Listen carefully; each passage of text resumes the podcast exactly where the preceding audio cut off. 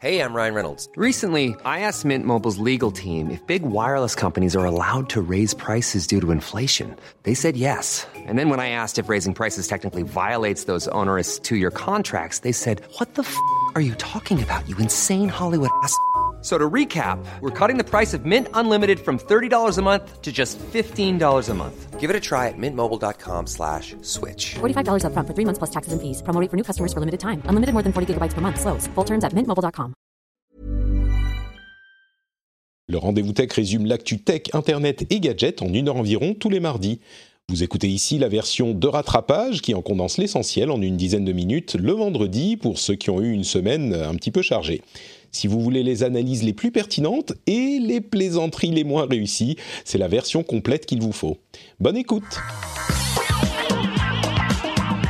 le premier sujet qu'on va évoquer, c'est effectivement le fait que Apple ait atteint la capitalisation euh, boursière la plus haute d'une entreprise américaine euh, de l'histoire. C'est pas forcément surprenant que les sociétés de la tech aient euh, encore gagné en capitalisation. C'est le cas d'ailleurs de Amazon, de Facebook, de Microsoft et d'autres qui ont eu des records de capitalisation élevés.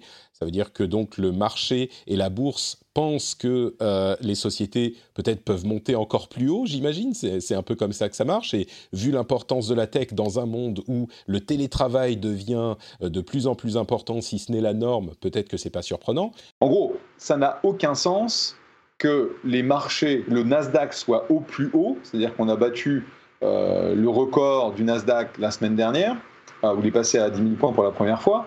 Donc ça veut dire que le, marché des stocks euh, tech aux États-Unis euh, est au plus haut, alors qu'on est au milieu d'une crise économique sans précédent. Et, toutes les boîtes seront impactées. Je veux dire, il n'y a pas, il a aucune façon de regarder les résultats 2020 des boîtes et de pas voir des baisses de euh, 5% ici, 20% là, du revenu, des prospects, etc., etc. Donc une décorrélation totale entre la réalité économique et la réalité euh, du, euh, du marché, des marchés financiers. Pourquoi? Bah, C'est parce que la, la, Fed américaine a, a mis en place un, système de liquidité euh, sans précédent. Donc, ils ont, en gros, ils ont imprimé des billets comme, comme ils n'ont jamais fait. Et euh, les marchés, en gros, s'attendent à ce que euh, les stocks financiers, pardon, les stocks tech bénéficient. Les de... actions, hein. quand tu dis stock, ça veut dire action. Oui, des actions. Les actions tech vont bénéficier en fait de la reprise économique euh, que tout le monde commence à voir euh, éventuellement au, euh, au, coin de, au coin de la rue mais c'est euh, en ce qui me concerne, ça n'a pas de sens. L'autre gros sujet dont je voulais parler, c'était les conséquences de la, du mouvement Black Lives Matter dans la tech et directement dans la tech, vraiment les choses qui peuvent changer suite à ces mouvements, ces prises de conscience, ces grandes réflexions qui ont lieu dans toute la société américaine et pas que la société américaine. Et donc, il y a deux points euh, spécifiques que je voulais évoquer. Mais les deux points sur lesquels je voulais qu'on passe un tout petit peu plus de temps, c'est d'une part ce qui se passe pour la reconnaissance faciale. Ça, c'est très intéressant parce que ça fait longtemps, ça fait, je dirais, allez, au moins un an, que euh, de nombreuses voix très euh, proéminentes se sont élevées pour dire que la, la reconnaissance faciale n'est pas prête. Je ne sais pas si vous entendez les oiseaux derrière, là. C'est possible, mais j'ai ouvert la fenêtre tellement si, il fait. Oui, d'accord. Ça fait une petite musique derrière tes paroles, c'est magnifique. Il fait chaud en Finlande, pour le coup, incroyable, et donc j'ai la fenêtre ouverte. Donc, pardon, ça fait un moment que de nombreuses voix, dont Microsoft par exemple, dit que la reconnaissance faciale n'est pas prête parce qu'elle a euh, des biais de reconnaissance. Elle marche beaucoup moins bien sur certains, euh, certaines couleurs de peau, évidemment, les couleurs les plus sombres. Et euh, ils ont donc annoncé qu'ils n'allaient plus vendre aucune, de la même manière qu'IBM, aucune aucun outil de reconnaissance faciale au département de police jusqu'à ce qu'il y ait une loi fédérale aux, euh, euh, qui, régule tout ça. Et Amazon, c'est le plus important, euh, Amazon a décidé qu'ils allaient euh, eux aussi arrêter de vendre leur service qui a été un petit peu controversé, qui s'appelle Recognition. Ils vont arrêter de le vendre pendant un an parce que, euh, et je dis qu'il est controversé parce que c'est justement l'un des services qui continuait à être utilisé par les services de police, alors qu'il est clairement établi que la reconnaissance faciale fonctionne beaucoup moins bien sur euh, bah, les personnes de couleur, comme je le disais. Donc Amazon a décidé de mettre un arrêt à cette vente, et c'était assez inattendu parce que généralement ils sont plutôt du côté de ceux qui disent, bah désolé, le service est nécessaire et on va le vendre.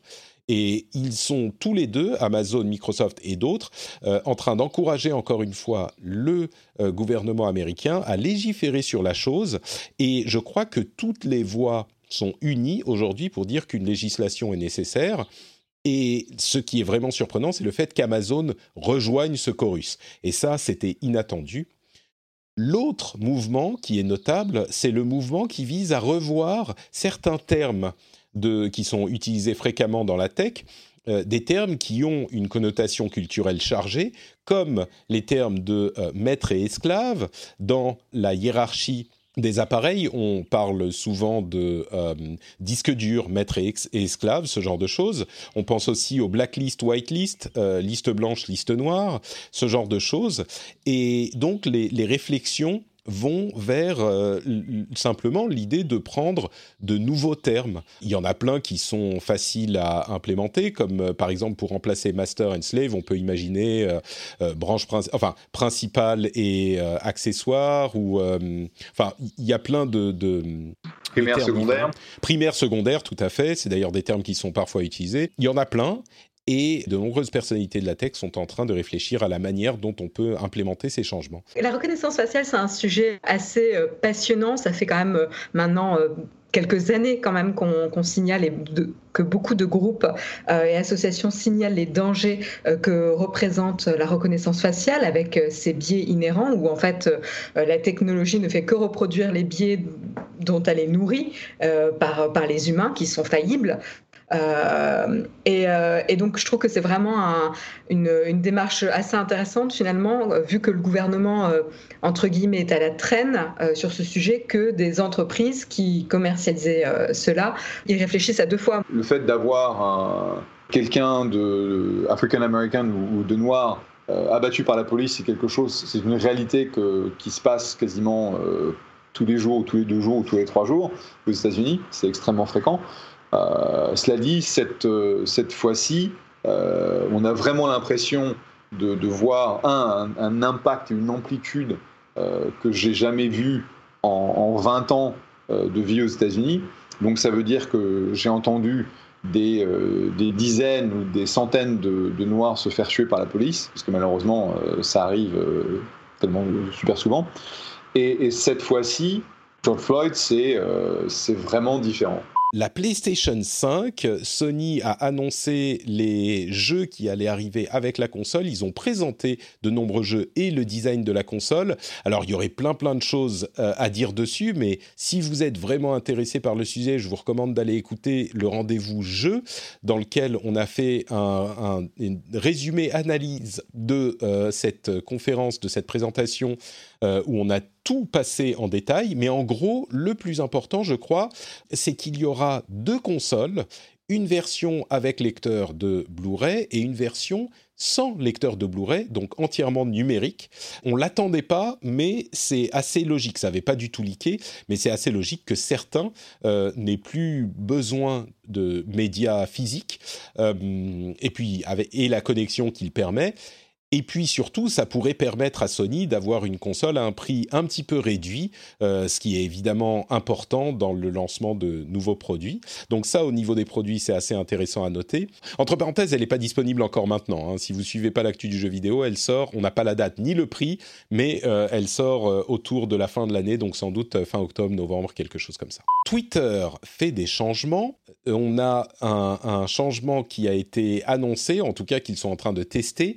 L'idée que il vous propose, si vous voulez retweeter quelque chose sans avoir cliqué sur le lien du tweet, ils vous mettent un petit message pour vous dire euh, vous ne semblez pas avoir lu cet article ou plutôt êtes-vous sûr d'avoir lu cet article? Peut-être par ailleurs êtes-vous sûr de vouloir retweeter sans avoir lu l'article? Euh, ils sont en train de tester ça sur Android je trouve ça bon c'est un petit peu euh, comment dire paternaliste mais je trouve ça pas si mal comme idée Évidemment, on peut quand même tweeter la chose, mais je trouve ça pas mal comme idée. Je ne sais pas si vous vous sentiriez euh, frustré que Twitter vous dise Eh, t'as pas lu l'article, Marion euh, Est-ce que tu es sûr que tu veux retweeter quand même sans avoir rien compris à ce, qui, ce dont il s'agissait? J'aimerais beaucoup, beaucoup avoir les, les, données, les stats sur le nombre de personnes qui retweetent sans, sans cliquer sur les liens. C'est vachement compliqué en fait de savoir si quelqu'un a effectivement lu l'article ou pas. D'accord? Bah c'est juste si tu l'as cliqué, si as cliqué dessus dans Twitter. Hein, c'est voilà, juste ça. C'est ça c'est la seule façon parce que on a, on a une boîte qui s'appelle Scroll euh, qui, qui est en gros un, espèce de Netflix pour le monde de la, euh, des médias. Et en fait, savoir si un article que tu lis, tu vois, dans un browser, dans un autre, en cliquant sur Twitter, en cliquant sur euh, Facebook, etc., c'est vachement compliqué parce que chaque, chaque programme ouvre une instance de son browser. Donc c'est un, un truc assez compliqué. Donc j'aime bien l'idée. En gros, tout, ça, c'est l'espèce de guerre euh, que Twitter a déclarée à la désinformation et en gros à, Donald Trump. Euh, donc, parce qu'il y a beaucoup de gens qui, euh, y compris lui, qui vont retweeter des trucs qu'il n'a pas lus. Et donc, ils se disent, bah, on va essayer d'éduquer notre, notre base installée, ce qui est louable, mais pratiquement parlant, euh, je serais curieux de savoir s'ils font ça pour n'importe quel type de contenu ou du contenu qu'ils considèrent étant comme, euh, tu vois, euh, potentiellement euh, qui, qui, amènerait des divisions. Tu vois, si tu, si tu essaies mm. de retweeter une, une, une, recette de cuisine, je ne sais pas s'il devrait te dire que tu n'as pas lu la recette de cuisine. Facebook a aussi annoncé, je ne sais pas si vous vous souvenez, mais on parle régulièrement des questions de deepfake et du fait que les algorithmes pourraient repérer les deepfakes et donc euh, les supprimer des, des, des, réseaux sociaux ou au moins les signaler. Eh ben, euh, Facebook avait lancé une sorte de, de concours de challenge pour examiner des algorithmes qui repéreraient les deepfakes et le, celui qui a réussi parmi des dizaines de milliers de participations, celui qui a réussi le mieux à euh, repérer les deepfakes, en moyenne, il réussissait à en repérer 65% environ. Donc, si on pense que euh, là encore la technologie va nous sauver et euh, pouvoir repérer les deepfakes et donc euh, tout simplement euh, régler le problème, eh ben, il faut revoir la chose. Alors Facebook travaille sur des, des algorithmes plus performants, peut-être qu'ils y arriveront, mais 65% c'est pas mal, mais c'est certainement pas un chiffre qui nous permet de d'externaliser ça vers les algorithmes et de régler le problème.